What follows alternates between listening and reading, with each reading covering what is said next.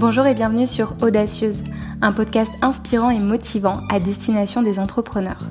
Je suis Laura Gâteau, coach et mentor. J'accompagne les femmes qui veulent créer une entreprise qui cartonne et qui veulent vivre selon leurs propres règles. J'ai créé ce podcast pour partager avec toi des sujets liés à l'entrepreneuriat, l'épanouissement personnel et professionnel. Je te donne rendez-vous chaque vendredi pour un nouvel épisode. Aujourd'hui, j'ai envie de te parler de prospection et plus précisément de la connexion émotionnelle qu'il est important d'établir avec tes prospects. Donc tu t'en doutes, la plus grande préoccupation d'une entrepreneur, c'est bien évidemment de trouver des clients. Voilà, l'idée c'est euh, qu'elle puisse vivre de son activité, avoir un revenu stable et se développer davantage. Euh, moi, quand je fais des petits sondages sur Instagram, que je pose des questions aux entrepreneurs et futurs entrepreneurs qui me suivent, la question numéro un, celle qui revient le plus souvent, c'est comment je fais pour trouver des clients. Donc, euh, donc oui, c'est la plus grande préoccupation d'une entrepreneur. Et souvent, on me parle aussi euh, de démarchage, de prospection. Et la première chose que j'ai envie de te dire par rapport à ça, c'est que je suis convaincue qu'on n'est pas obligé de démarcher pour trouver des clients.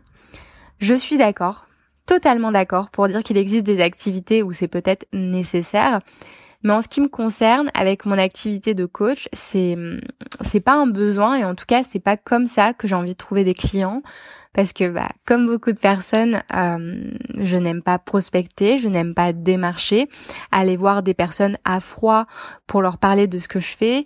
Moi, c'est pas comme ça que je fonctionne, c'est pas comme ça que j'ai envie de fonctionner, mais après je comprends tout à fait que dans certains secteur d'activité ce soit euh, ce soit quelque chose euh, bah, d'inévitable mais en tout cas moi je sais que je peux développer mon activité de coach sans procéder donc à ce démarchage en fait, je préfère me concentrer davantage sur ma stratégie de communication.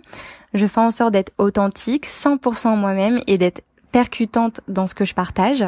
Donc c'est ce que j'enseigne aux entrepreneurs que j'accompagne, des entrepreneurs qui sont comme moi dans le domaine des services parce que je pense que c'est particulièrement adapté à ce type d'entrepreneur.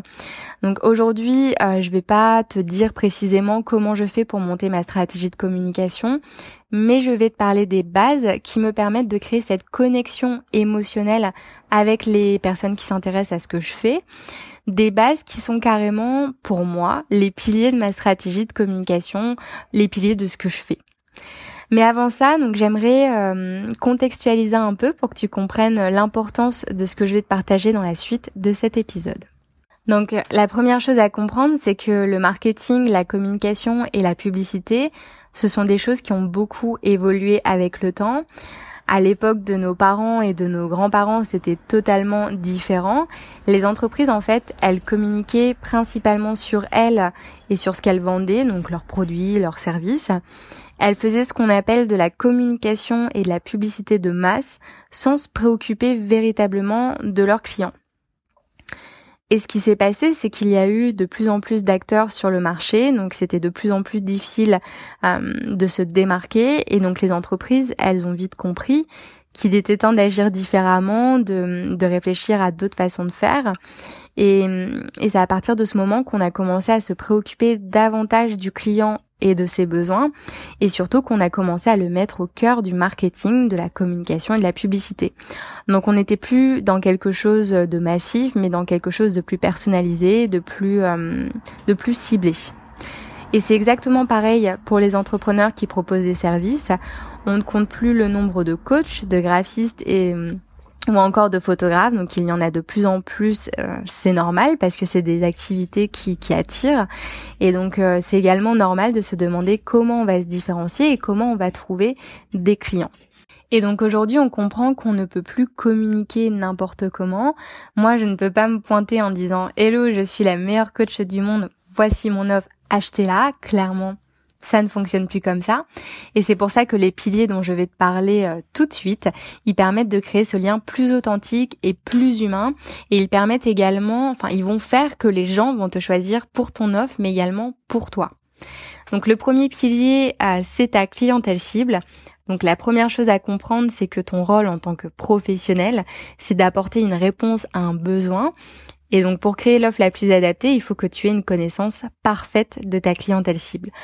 Je pense que tu en as parfaitement conscience. Mais je tiens à en parler parce que j'ai remarqué que beaucoup d'entrepreneurs ne sont pas au clair avec ça alors que c'est primordial. Le problème que j'ai identifié, c'est qu'on ne prend pas le temps nécessaire pour réfléchir réellement à sa clientèle cible. Parce qu'on pense à connaître parfaitement, parce qu'en général, notre clientèle cible, ce qui arrive le plus souvent, c'est qu'on remarque que c'est nous, mais un peu avant. C'est dur à expliquer comme ça. Enfin, par exemple, moi, euh, je coach des entrepreneurs sur des problématiques que j'ai moi-même expérimentées avec mon entreprise. Donc, euh, je peux dire que ma clientèle cible, elle me ressemble, mais elle ressemble à la Laura d'il y a quelques temps. Donc, quand je maîtrisais pas tout avec mon activité de coach. Et, et c'est pour ça justement en fait que je pensais connaître ma clientèle cible parce que je me disais en fait c'est moi, donc forcément, elle a les mêmes besoins, elle a les mêmes enfin elle a les mêmes problématiques enfin parce que moi j'ai expérimenté tout ça donc je sais ce qu'elle vit actuellement mais le jour où j'ai fait le travail nécessaire pour réellement la connaître, je me suis rendu compte que oui, c'est vrai, il y a des choses qui sont similaires, mais il y a également des problématiques que, moi-même je n'ai pas expérimentées, euh, des désirs et des besoins que je n'ai pas forcément eus, et il y a également euh, une façon de, de formuler les choses qui est totalement différente. Donc il y a tout un travail à faire. Et ce travail, il consiste en quoi? Bah, Il y a deux étapes. Donc dans un premier temps, c'est un travail de réflexion qui tourne autour de la question je veux aider qui? À faire quoi? Donc euh, d'ailleurs, ce que tu peux faire, c'est réfléchir à deux ou trois objectifs qui qualifient ta clientèle cible. C'est déjà un excellent début et ça t'aidera beaucoup pour la suite. Moi, euh, je travaille avec des femmes ambitieuses et déterminées et je l'affiche fièrement sur ma bio Instagram et sur mon site internet. Donc il faut également que tu réfléchisses à sa tranche d'âge, à ses valeurs, ses besoins, ses désirs, ses problématiques, donc en étant la plus précise possible. Et là, donc c'est précisément le moment euh, où tu vas avoir l'impression de te décrire toi il y a quelque temps. En fait, tu vas euh, préciser les choses avec tes propres mots et c'est tout à fait normal. Il n'y a pas d'inquiétude à avoir. Et en fait, dès que tu es au clair avec tout ça, bah, tu peux passer à la seconde étape cette seconde étape que beaucoup d'entrepreneurs négligent et qui consiste à confronter tes réponses à des réponses concrètes provenant de personnes bah réelles, enfin des personnes qui sont euh, bah, qui sont pas toi en fait et qui correspondent à ta clientèle cible. Et comment tu peux faire ça? Bah c'est, très simple également. Tu peux faire un questionnaire et le partager autour de toi. Tu peux le partager sur différents groupes Facebook en lien toujours avec ta thématique. Les gens ils sont ils sont la plupart du temps ravis de pouvoir aider, de pouvoir contribuer. Tu peux également utiliser l'outil sondage d'Instagram et euh, et ça en fait je t'invite à le faire également de façon régulière, de poser des petites questions euh, parce que ce qu'il faut comprendre également c'est que ta clientèle cible tu ne la connaîtras jamais à 100%. Tu verras avec euh, tes, euh, tes clients, tu vas te retrouver toujours à des problématiques qui sont bien particulières, bien précises. Et donc, euh, enfin, il y a plein de cas de figure qui sont différents. Et c'est pour ça que c'est toujours utile de poser les questions que tu te poses en ce qui concerne ta clientèle cible. Et Instagram, justement, a plein d'outils qui sont, qui sont assez cool pour faire ça. Cette étape-là, c'est ce qui va te permettre de créer une connexion. Les personnes qui vont, qui vont être pile dans ta clientèle cible, elles vont se reconnaître dans ce que tu proposes et ce que tu partages. Parce que, donc, déjà, en fait, identifier ta clientèle cible, ses besoins, ça va te permettre de construire ton offre avec des mots, euh, un wording, en fait, qui, qui va toucher les personnes qui vont s'intéresser à ton offre. Mais tu vas également pouvoir reprendre les sujets, euh, les thématiques pour créer des, du contenu. Donc, euh, pour ton blog, tes réseaux sociaux, enfin, les plateformes que tu utilises. Et du coup, euh, les, tes prospects, enfin les gens qui s'intéressent à toi, ils vont potentiellement t'identifier comme une personne susceptible de répondre à leurs besoins. Et ça, c'est déjà énorme. Mais nous, ce qu'on veut, c'est pas créer une simple connexion, c'est aller plus loin en créant une véritable connexion émotionnelle. Donc, il y a la notion d'émotion qui va venir faire toute la différence. Et pour ça, je vais te parler de trois autres piliers auxquels il faut vraiment réfléchir mais qu'on néglige un peu comme la définition de la clientèle cible. Donc ces trois autres piliers, je ne les ai pas inventés et tu les connais probablement. Il s'agit de ton pourquoi, ta vision et tes valeurs. Tu es peut-être en train de te dire, Laura, je le sais tout ça. Pourquoi tu es en train de perdre ton temps avec cet épisode de podcast? Eh ben parce que encore une fois, je vois trop d'entrepreneurs bouder ces éléments alors qu'ils constituent l'ADN de ton entreprise. Ces trois piliers, ils vont permettre de toucher l'esprit, le cœur et je dirais même l'âme des personnes qui s'intéressent à ce que tu fais. Et donc je pense sincèrement qu'il est grand temps d'arrêter de les négliger. Et du coup, je vais revenir brièvement sur ces trois euh, éléments pour que tu aies une idée concrète de comment tu vas pouvoir les définir si ce n'est pas déjà fait. On va commencer avec le pourquoi. Ton pourquoi, c'est la raison d'être de ton entreprise. On parle également de mission, donc peut-être que ça te parlera plus si on dit c'est la mission que tu te donnes. Donc en tout cas, ce qu'il faut retenir, c'est que le pourquoi, la mission, c'est un carburant en fait, c'est ce qui va te motiver et te porter. Si tu ne sais pas comment le définir, sache que ton pourquoi renvoie à quelque chose qui t'inspire, à une situation à laquelle tu as envie de contribuer positivement. Il est possible qu'il renvoie également à ton histoire et à ce que tu as pu expérimenter. Moi, par exemple, mon pourquoi, c'est de montrer qu'il est possible de sortir du schéma classique métro boulot dodo. C'est ce que j'ai expérimenté à la fin de mes études. J'ai décidé de choisir un chemin différent. Et j'encourage également les femmes à entreprendre, car je suis convaincue que grâce à l'entrepreneuriat, on peut se créer une vie sur mesure, faire un métier qu'on aime et euh, qui nous permet de contribuer au bien-être de la société. Donc là, je t'ai résumé euh, mon pourquoi en, quelques mots, mais l'idée c'est d'aller creuser au plus profond de toi. Euh, donc voilà, tu peux toujours te demander pourquoi je fais ça et pourquoi et pourquoi toujours aller creuser pour vraiment avoir quelque chose de concret, quelque chose qui touche à quelque chose qui résonne vraiment en toi.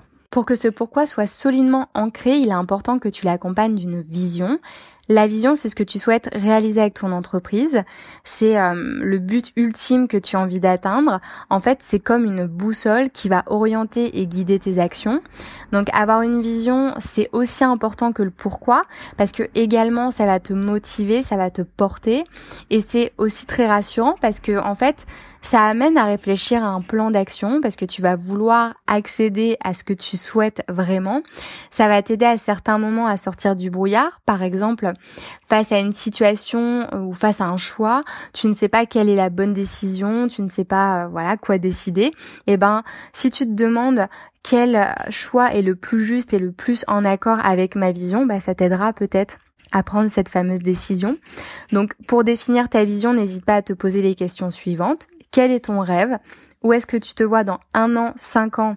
Et soyons fous, dix ans Et enfin, quel est ton objectif ultime au travers du développement de ton activité? Et pareil que pour le pourquoi, tu n'hésites pas à creuser, creuser, creuser. Et je le répète souvent à mes clientes, autorise-toi à voir grand. Et enfin, dernier pilier dont je vais te parler aujourd'hui, les valeurs. Donc les valeurs, elles correspondent aux normes qui sont importantes pour toi et que tu tiens à voir respectées dans ton activité. Fais attention à ne pas confondre une valeur et un besoin. Un besoin, c'est quelque chose dont tu ressens le manque. Donc peut-être que tu manques de discipline, de liberté, d'authenticité. Mais dans ce cas-là, on ne peut pas réellement parler de valeur. Une valeur, en fait, c'est quelque chose qui est déjà en œuvre dans ta vie, quelque chose que tu produis naturellement, spontanément. En résumé, c'est quelque chose que tu honores au quotidien. Moi, euh, dans mes trois valeurs phares, j'ai mis la liberté. Euh, je sais que ce n'est pas un besoin car je ne car je ne manque pas de liberté. Aujourd'hui, je me sens libre. Et euh, par contre, tout ce que je fais avec mon entreprise, c'est toujours euh, pour aller vers davantage de liberté. Ce que ce que j'ai envie de faire aussi également à travers mon accompagnement en coaching, c'est de montrer aux personnes voilà qui qui décident d'être accompagnées que c'est possible également de se créer une activité dans laquelle on se sent libre. Donc donc voilà, c'est c'est toutes ces choses qui font que je suis en possibilité de dire que c'est une valeur phare et non un besoin. Donc pour les définir, ces valeurs, n'hésite pas à te saisir d'une liste que tu trouveras facilement sur Internet. Noter, relever celles qui sont importantes pour toi et finalement essayer d'en sélectionner 3 à 5 qui sont vraiment essentielles pour toi. Te demander comment tu les honores dans ta vie. Euh, est-ce qu'il y a eu des situations particulières où ça te tenait à cœur de, de défendre cette valeur? Tu vois, en fait, en te posant ces questions-là, ça va te permettre de pas justement confondre avec un besoin. Et pour t'illustrer tout ça, j'ai trouvé une référence vraiment sympa sur le site de Dessine-moi une carrière. Donc cette référence, c'est l'image d'un pirate qui navigue sur les mers. Son pourquoi, sa mission, c'est d'engranger un maximum d'argent en pillant et en partant à la conquête de trésors perdus. Je te l'accorde, c'est pas l'activité la plus honnête, mais comme exemple assez parlant, on s'en contentera. Sa vision, euh, c'est d'être le leader des mers, des Caraïbes au Pacifique, en triplant sa flotte et ses ports dans les trois années à venir. Donc, il voit grand, il, est ambitieux, et enfin ses valeurs. Donc, c'est tout simplement le code de la piraterie. Voilà, je trouvais que euh, cet exemple était très parlant et illustrait très bien donc ces trois piliers. Pourquoi c'est important de mettre ces éléments au cœur de ta stratégie? Bah déjà d'un point de vue interne, ça va t'aider à établir une ligne de conduite et à ne pas t'éparpiller. Je t'en parlais un peu plus tôt, tu sais cette notion de boussole, bah c'est exactement ça. Ta vision en fait, elle te permet de savoir quoi faire et vers quoi te diriger. Et si tu fais face à un choix difficile, tu pourras toujours reprendre ton pourquoi et tes valeurs pour euh, prendre la décision qui est la plus juste pour toi. D'un point de vue externe, ça va t'aider à te différencier et à créer cette fameuse connexion émotionnelle dont je te parle depuis le début de cet épisode. Tu ne t'en rends peut-être pas compte, mais vraiment, ton pourquoi, ta vision et tes valeurs vont venir connecter avec les gens qui s'intéressent à ce que tu fais et ça va leur donner envie d'aller plus loin, de découvrir ton travail, de te suivre sur les réseaux sociaux et peut-être qui sait de devenir des prospects et donc de te contacter pour en savoir plus sur ce que tu fais. Donc je t'encourage vivement à réfléchir à tout ça quand tu quand tu lances ton activité, quand quand tu démarres ou si tu es une entrepreneur déjà établi mais que tu sens que tes bases ont besoin d'être d'être revues, d'être renforcées. Donc il y a ces quatre éléments euh, sur lesquels il faut vraiment travailler. Donc c'est ta clientèle cible, ton pourquoi, ta vision et tes valeurs. Tu pourras ensuite les afficher fièrement sur tes différents supports de communication. C'est des choses moi personnellement que je mets sur mon site internet mais que j'utilise également pour alimenter ma communication sur les réseaux sociaux. Avant le clap de fin, j'ai toujours ma petite question à te poser. Aujourd'hui, ce sera est-ce que tu es au clair sur ta clientèle cible, ton pourquoi, ta vision et tes valeurs? Si tu veux me répondre, si tu veux échanger avec moi, n'hésite pas à me laisser un commentaire sous l'article ou la publication Instagram en lien avec cet épisode.